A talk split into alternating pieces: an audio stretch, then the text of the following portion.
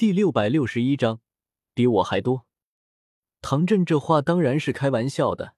七色丹劫，威力已经达到七星斗宗战力，这已经超出我的修为境界。虽然能勉强抗一抗，但可能有生命危险。在所有人的目光中，唐振长笑一声，单薄的身影冲天而起。有银白色的火焰从他体内不断涌出，在高空化作一片万丈火海，熊熊燃烧着，气势欲焚天，竟把极云的磅礴天威都给压了下去。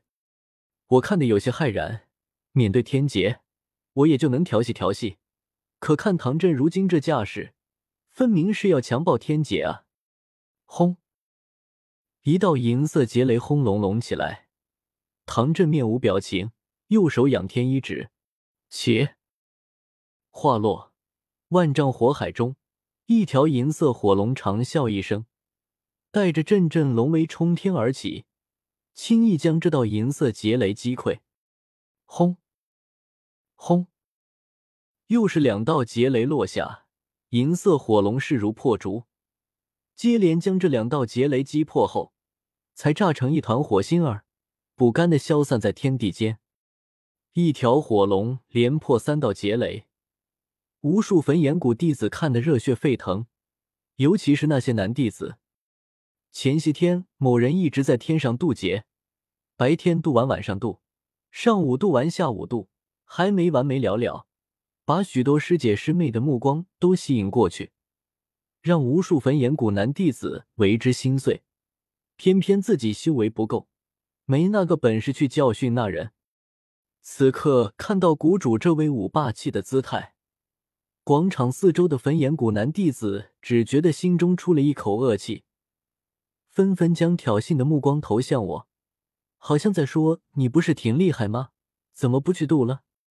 直到一位焚炎谷男弟子忽然嘀咕一声：“不对啊，这丹药是他辅助谷主炼制的，这七色丹劫也有小半功劳是他引下的，我们有什么资格挑衅人家？”此言一出，无数焚炎谷男弟子羞愧的低下头去。唐火儿蹦蹦跳跳到我身边，脸上笑得很开心：“哥哥，你还好吧？炼丹炼了这么久，前后快十天时间，肯定耗费了很多精力，真是辛苦你了。”小医仙微微皱眉，身形一晃挤了过来，取出一块手帕为我轻轻擦拭着额头上的汗水。炼丹已经结束。丹姐有唐镇去渡，纳兰叶，我们快回去休息吧。紫妍小跑过来，嘟囔道：“纳兰叶，纳兰叶，这枚炼丹你炼制的也很辛苦，能不能让那老头把丹药给我尝尝？不需要一整枚，切一半给我尝尝就行了。”穆青鸾本来还打算矜持一下，结果顿时落于人后，焦急的过来：“叶师兄。”你的炼丹之术越来越厉害了，若是去参加丹会，说不定还能拿到丹会冠军。看着我身边环绕着四个绝色美人，对着我一阵嘘寒问暖，连火儿小姐也在。周围的焚炎谷男弟子感觉自己忽然受到尊者一击，想吐血。萧炎远远看着，摸了摸鼻子：“妈的，小叶子艳福不浅啊，比我还多。”轰隆隆。高空上劫云一阵乱劈，却根本奈何不得唐振，被后者几招就给打散。出现的时间还没凝聚的时间长。云开雾散，一缕缕阳光重新照耀在焚炎谷山门内。远处一座待客庭院内，风尊者若有所思的看着这个唐振的实力，不比老夫弱上多少。看来接下来就要成的时候，成功率会大上不少。收回目光。风尊者又嘀咕起来：“这个纳兰叶炼药之术如此厉害，恐怕萧炎都没这么高吧？真的不是药尘的弟子吗？药尘真是瞎了眼，这么好一个弟子都不收，也不知道他有没有老师。要不老夫收了？”嘿嘿。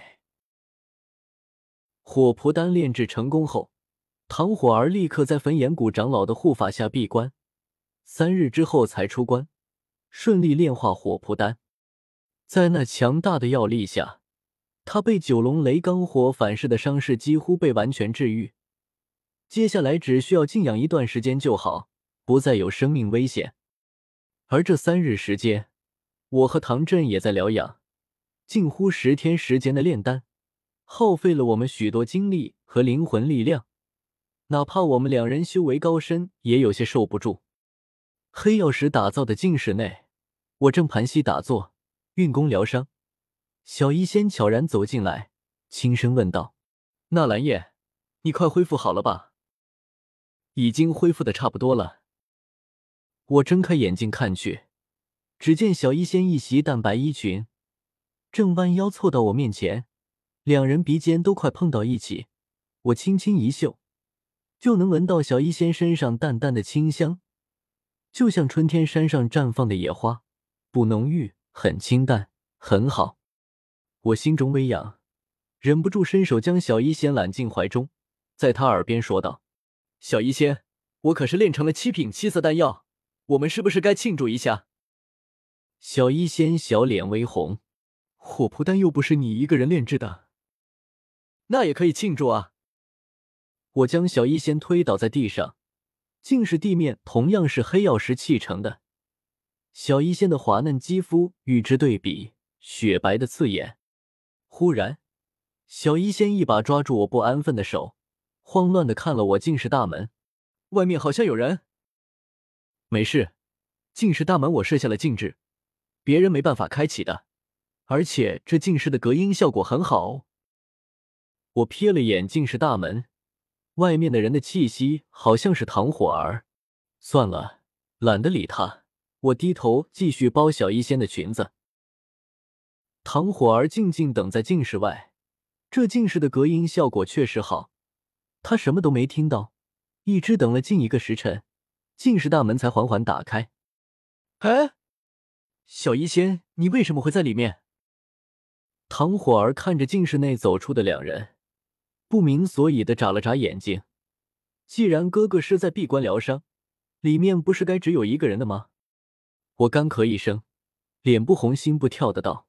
小医仙是来给我送疗伤丹药的，火儿，你过来是有什么事吗？唐火儿狐疑的看了眼小医仙，送什么丹药要送一个时辰？而且小医仙脸颊为什么这么红，就像吃了什么补药似的？哥哥，我是过来感谢你的。唐火儿抛下疑惑，笑看着我，要不是你拼了命为我炼制火蒲丹，我的伤势也没法治好。说不定几个月后就要死了，多亏了哥哥。我哈哈一笑，一拍胸膛，当仁不让道：“你我可是拜过天地的兄妹，我若是不救你，这世上还有谁会救你？都是一家人，无需多谢。”唐火儿无比感动，鼻尖一酸，眼角有晶莹的泪水流淌下来，抽抽答答说道：“哥哥你真好。”哈哈，纳兰叶。你恢复好了。远处，一大群人走了过来，风尊者、唐振、穆青鸾、萧炎、紫妍等人都在。唐振看了眼唐火儿，呵斥道：“都这么大姑娘了，还哭哭啼啼的，不像话。”